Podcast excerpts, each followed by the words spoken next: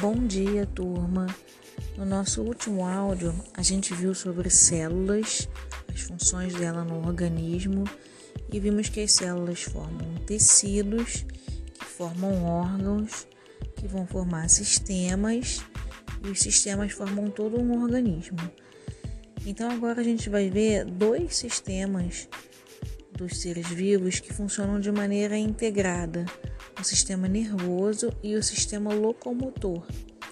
Eu já mandei para vocês um texto sobre o sistema nervoso e é sobre ele que a gente vai falar hoje.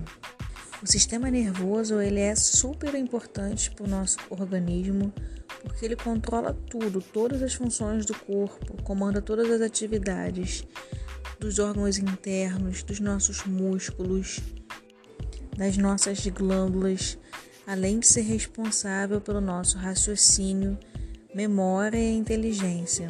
Então, através do sistema nervoso, a gente percebe o ambiente externo e também o nosso próprio corpo humano. O sistema nervoso ele é formado pelo tecido nervoso e a principal célula que forma esse tecido é o neurônio. Vocês já devem ter ouvido falar nesse nome. O neurônio ele é uma célula que na sua maioria ele tem um corpo celular estrelado, né, com um formato que lembra estrela, com várias pontas. O corpo celular é a parte onde está o núcleo. E aí esses tem, nesse, nesse, nesse formato estrelar eu tenho pequenos prolongamentos, que são os dendritos, e um prolongamento maior, parece tipo uma cauda. Esse prolongamento maior a gente chama de axônio. Diferente do que muita gente pode pensar, os neurônios não estão só no cérebro. Muita gente fala assim: ah, você só está com dois neurônios na cabeça, não está entendendo nada. A gente tem neurônio no corpo inteiro, milhares de neurônios, tanto na cabeça como no corpo, em toda parte do nosso corpo a gente tem neurônio. Porque o neurônio não é só para pensar, o neurônio é para sentir, é para levar os comandos do cérebro para todas as partes do corpo. Então, eles podem ser classificados de três tipos: os neurônios sensoriais, que vão levar o que a gente sente até o cérebro, até o nosso centro nervoso, né? Pode ser até a medula também. A gente vai falar mais para frente dos órgãos que compõem o sistema nervoso.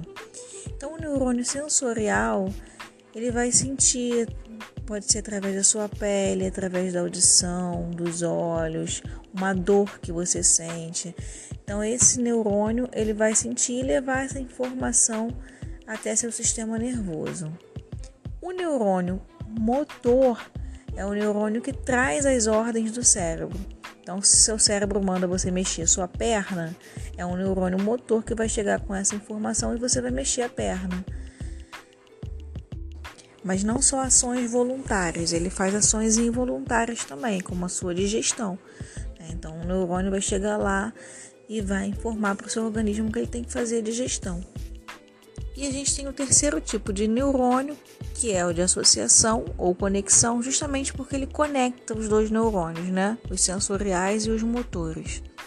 Essas informações que os neurônios levam para o sistema nervoso e trazem os comandos de volta, elas se dão através do que a gente chama de impulso nervoso.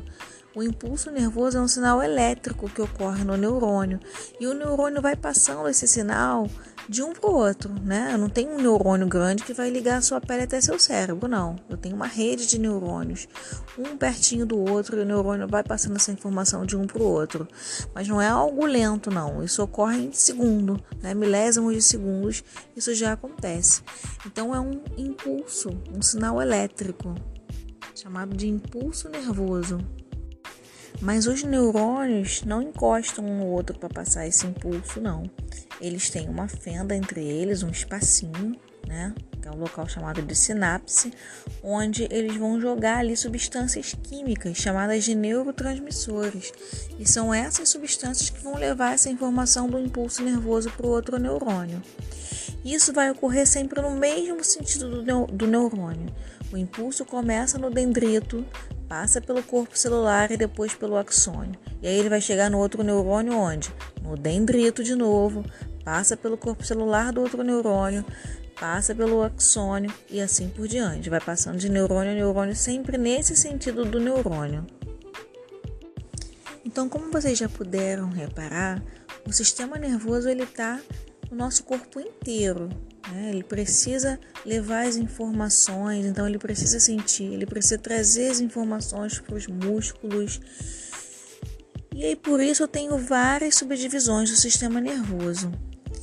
As duas grandes subdivisões é o sistema nervoso central e o periférico. O central, como o próprio nome diz, vai ser o centro do sistema nervoso. É onde a informação vai chegar e de onde vai partir as ordens. Então, no sistema nervoso central, eu tenho o encéfalo, que fica dentro do crânio. O encéfalo ele é composto pelo cérebro, cerebelo, ponte e bulbo. Por que, que ele fica dentro do crânio? É uma região muito delicada, né? A gente não pode bater a cabeça e, e lesar o cérebro. Então, o crânio tem ali os ossos para proteger o nosso cérebro, né? Ele é o centro do nosso sistema nervoso, é muito importante. E do cérebro, do encéfalo, parte a nossa medula espinhal que vai ficar por dentro das vértebras também como uma forma de proteção. Né? A medula também faz parte do nosso sistema nervoso central. Ela também recebe e envia ordens.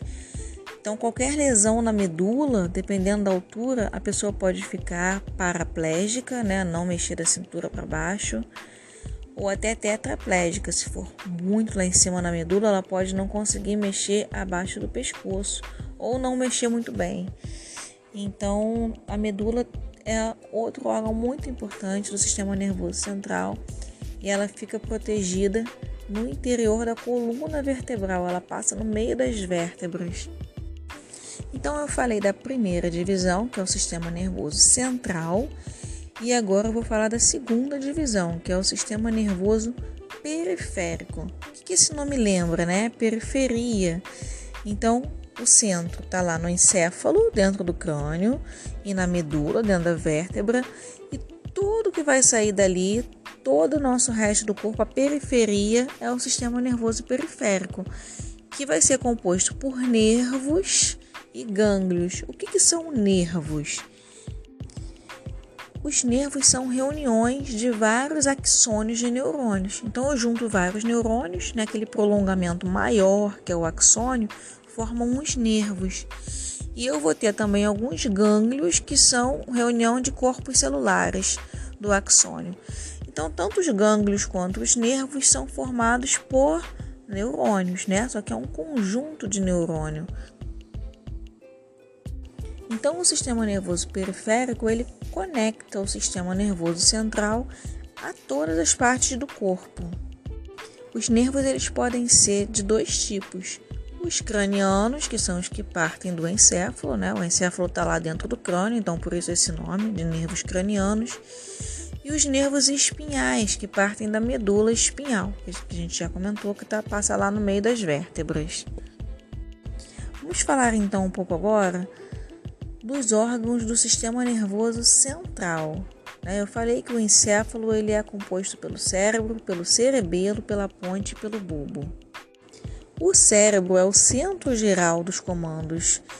Por isso que eu falei, né, que o cérebro, quando eu falei de estar dentro do crânio, de estar dentro do crânio, eu falei que o cérebro ele precisava estar muito bem protegido. Porque imagina, o centro geral dos comandos, qualquer lesão no cérebro pode ser fatal, ou você pode perder alguma função vital.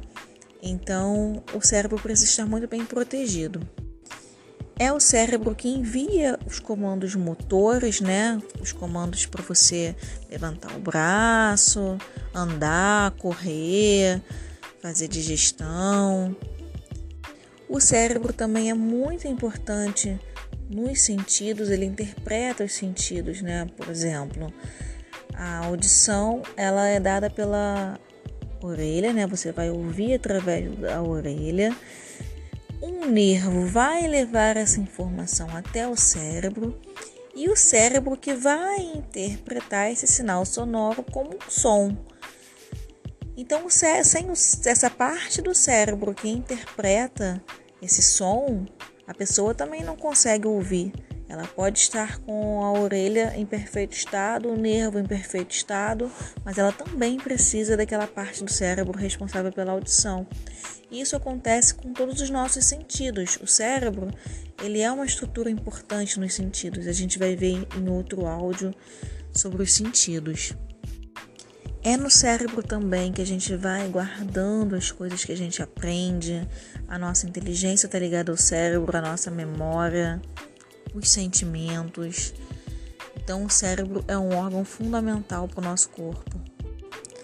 Atrás do cérebro, um pouco embaixo e atrás, a gente tem o cerebelo. O cerebelo ele é responsável pelo equilíbrio do corpo e pela precisão dos movimentos, a nossa coordenação motora está muito ligada ao cerebelo. As aves, por exemplo, elas têm um cerebelo muito desenvolvido. Elas conseguem voar e pousar num fiozinho pequeno perfeitamente. Ela parou aquele, pouso, aquele voo dela pousando ali. Ela de longe veio, então ela tem uma precisão incrível, né? Sem o cerebelo, a gente não conseguiria ficar em pé, a gente não teria equilíbrio para isso. A gente não conseguiria manter o nosso pescoço em pé também. Além disso, a gente não conseguiria ter a precisão de fazer o movimento de pinça com os dedos, né? O polegar e o indicador. Vai lá pegar uma caneta. É um movimento bem preciso, né? A gente ia tatear muito, né? A gente pode estar vendo a caneta, mas sem o cerebelo você ia tatear até acertar a caneta onde ela está exatamente.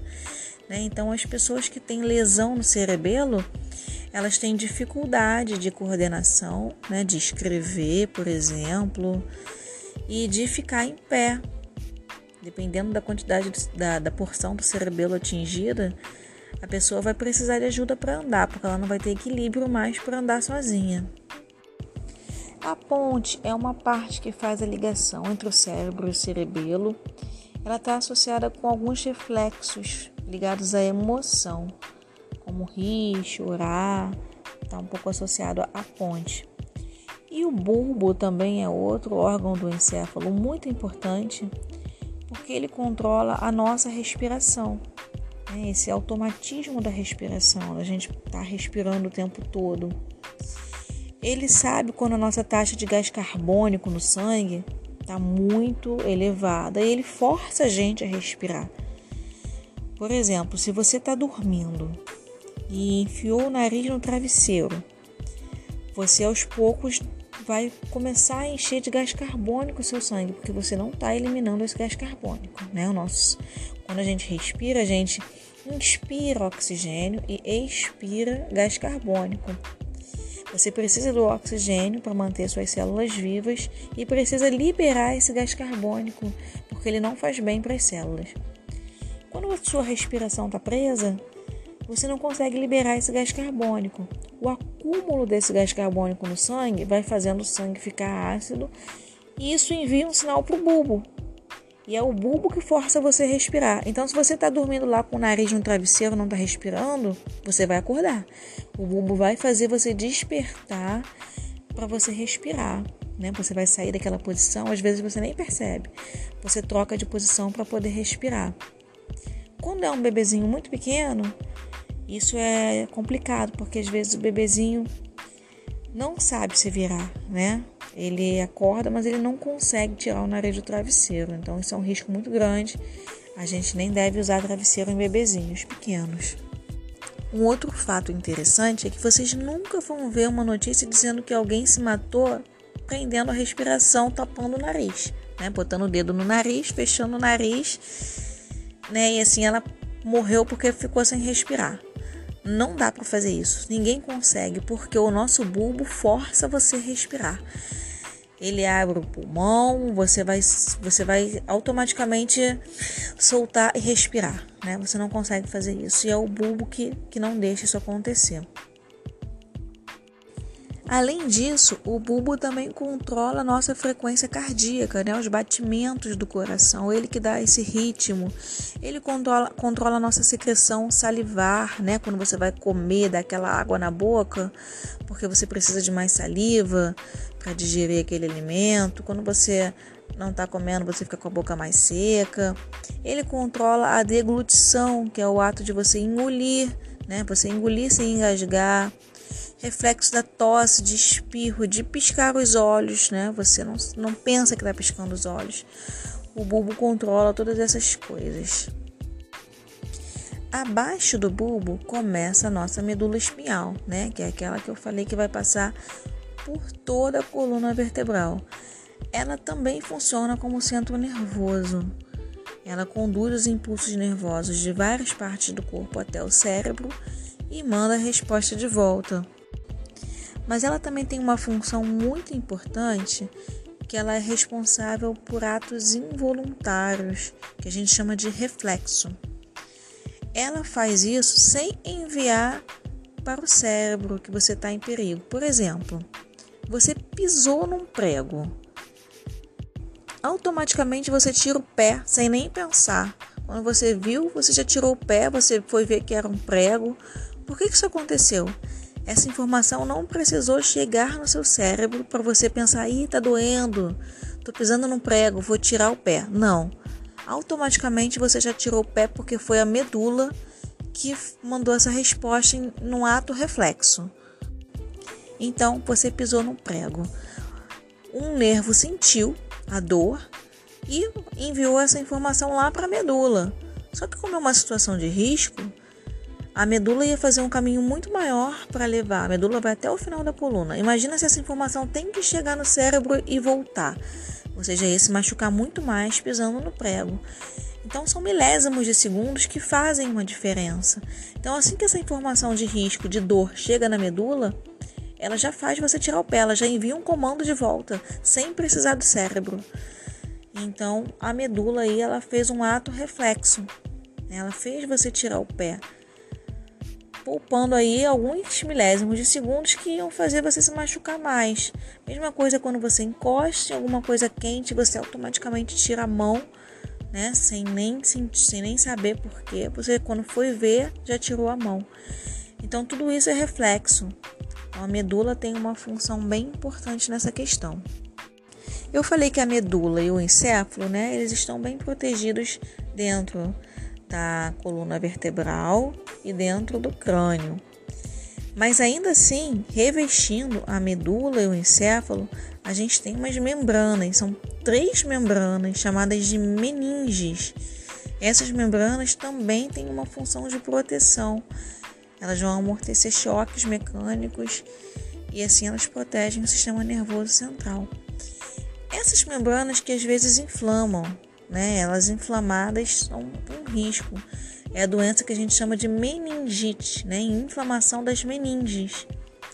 E aí a meningite pode ser viral, que ela geralmente tem uma cura, não é tão maléfica, né? Ela tem uma cura mais espontânea, você não precisa tomar antibiótico e geralmente não deixa sequelas. E a gente tem a meningite bacteriana, que é uma meningite muito perigosa, pode levar à morte, pode deixar várias sequelas. Para isso a gente tem vacinas da meningite, tem vacina na rede pública e tem algumas vacinas na rede privada que já estão começando a entrar na rede pública. Então vai começar primeiro pelos adolescentes, né? De um tipo de meningite que não tinha antes na rede pública, agora vai passar a ter. Mas ainda assim tem uma vacina na rede privada que a gente não tem previsão de ter no SUS ainda, de contra a meningite. Mas a vacina de meningite que a gente tem no SUS já protege muita gente contra essa doença que pode ser fatal. Bom, então eu falei aqui do sistema nervoso central, dos órgãos que compõem o sistema nervoso central, dos órgãos que estão lá no encéfalo e da medula, e do sistema nervoso periférico, né, que tem os nervos e os gânglios, e o sistema nervoso periférico conecta o sistema nervoso central a todo o corpo.